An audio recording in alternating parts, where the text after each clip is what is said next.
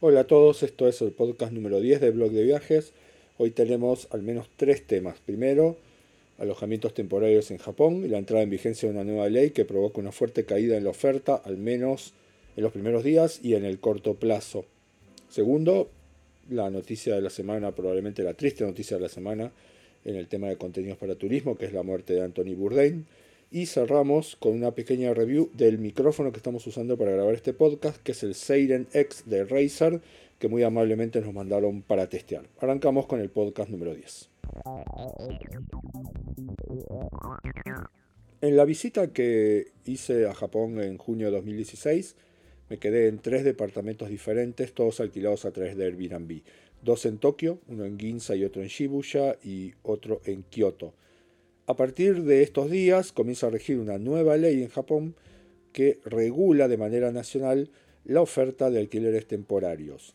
En primer lugar, es un tema es importante, es positivo porque unifica los requisitos para todo el país, porque lo que estaba pasando era que había municipalidades que estaban directamente prohibiendo los alquileres temporarios.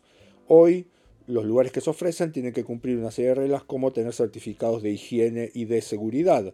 El gran problema es que hoy la mayoría de esos lugares no lo tienen y por eso en el corto plazo lo que va a haber es una caída de la oferta. De hecho, Airbnb tuvo que retirar el 78% de los lugares ofrecidos en su plataforma porque no cumplían con la legislación que acaba de entrar en vigencia en Japón.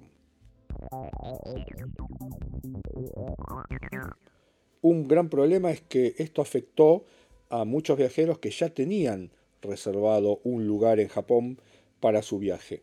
Airbnb, por empezar, va a devolver el 100% del dinero pagado, pero además va a ayudar, en la medida de lo posible, a los viajeros a encontrar otro lugar que cumpla con las regulaciones actuales en Japón. Pero claro, con el 78% menos de lugares para alquilar, se darán cuenta que va a ser bastante complicado.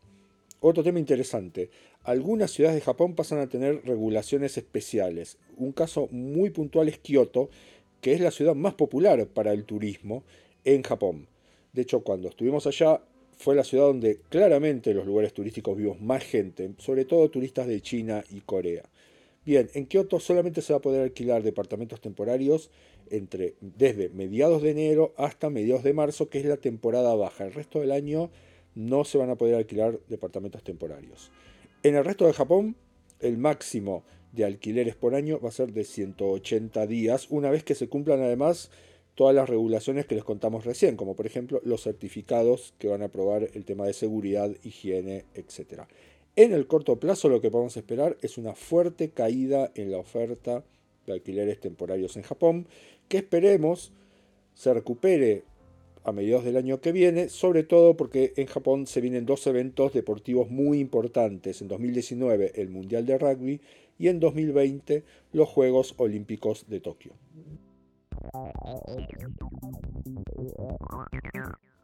Bien, hace unos días se conoció la noticia de, la muerte de Anthony Bourdain, el conductor de distintos programas de viajes. El más famoso era No Reservations, un programa que salía por el Travel Channel entre 2005 y 2012. Quisiera rescatar algunas cosas de la figura de Bourdain. Me parece que lo más importante, sobre todo para los que nos dedicamos a esto de los contenidos en viajes, es que se podía hablar del viaje no solamente como un espacio de felicidad, que me parece que es la marca de la actualidad, sobre todo a partir del éxito de redes sociales como Instagram. Hablar del viaje, en el caso del programa de Bourdain, también implicaba hablar de los conflictos, de las historias personales y de otros puntos como el amor por la gastronomía o por la oferta callejera de gastronomía, que eran unas cosas que, a él más le interesaban, sobre todo en los primeros años, porque bueno, él era chef y buena parte del tipo de contenidos que apareció en su programa venían inspirados en el programa anterior de, de Bourdain que salía por el Food Network. La verdad que es una figura que por ahora no tiene reemplazo y que vamos a extrañar. Y bueno, veremos si en los próximos años podemos comenzar a encontrar programas masivos o programas con mucha audiencia que no necesariamente reproduzcan el estereotipo de que lo único que se puede decir sobre los viajes es gritar a los cuatro vientos cuán felices somos viajando. A veces el espacio de los viajes puede ser un espacio de conflictos, puede ser un espacio donde no todo es hermoso y lindo. Este podcast lo estamos grabando con un micrófono que gentilmente nos envió la gente de Razer, es el Seiren X, un micrófono que apunta centralmente a podcasters, a youtubers y a personas que transmiten juegos en vivo, como por ejemplo a través de Twitch, de YouTube o de Facebook. Es básicamente un supercardioid, que es un tipo de micrófono que recorta el ángulo de sonido y que toma centralmente lo que viene desde el frente, en este caso por ejemplo la voz, y tiende a aislar los sonidos que vienen alrededor. El Siren X es extremadamente simple de configurar porque lo único que hay que hacer es conectarlo al puerto USB y luego tiene únicamente dos controles, uno para el encendido del micrófono, en realidad que el micrófono esté encendido y otro para ponerlo en mute.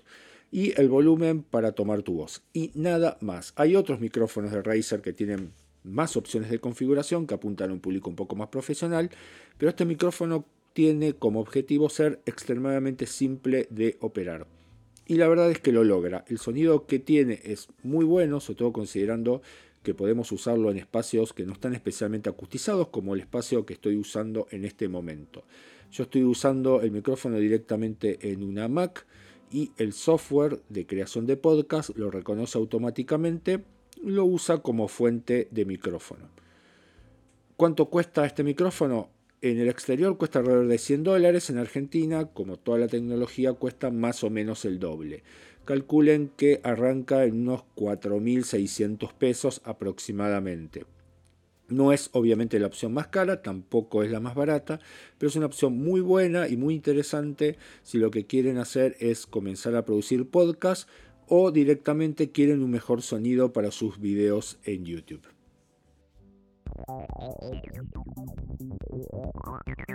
Final del podcast. En los próximos días se van a conocer anuncios por parte de Instagram del lanzamiento de un hub de video que va a permitir publicar videos de hasta una hora de extensión. Actualmente se pueden publicar solamente 15 segundos.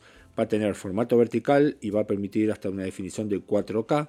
Claramente Facebook está intentando apuntar ahora a Instagram como una herramienta contra YouTube, porque lo que busca atraer son influenciadores y personas conocidas de los medios. Incluso se especula que va a compartir la publicidad entre el sitio y los creadores de contenidos y va a permitir poner publicidades al principio y en el medio de los videos.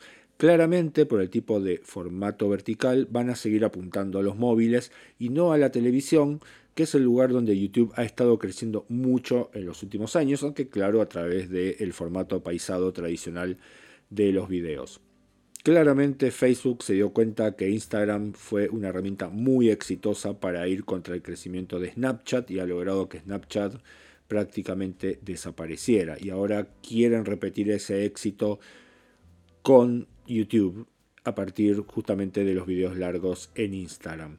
Por cierto, hasta ahora Facebook no tiene mucha fama de, ser de compartir mucho el tema de los ingresos publicitarios y de hecho, por ejemplo, en, herramientas de publicación como los artículos instantáneos, donde apuntó a los medios e intentó convencerlos de publicar a través de este formato, los medios rápidamente vieron que lo que sacaban de publicidad era muy poco. Los anuncios oficiales se van a hacer este 20 de junio y ahí vamos a conocer todos los detalles de este nuevo hub de video de Instagram.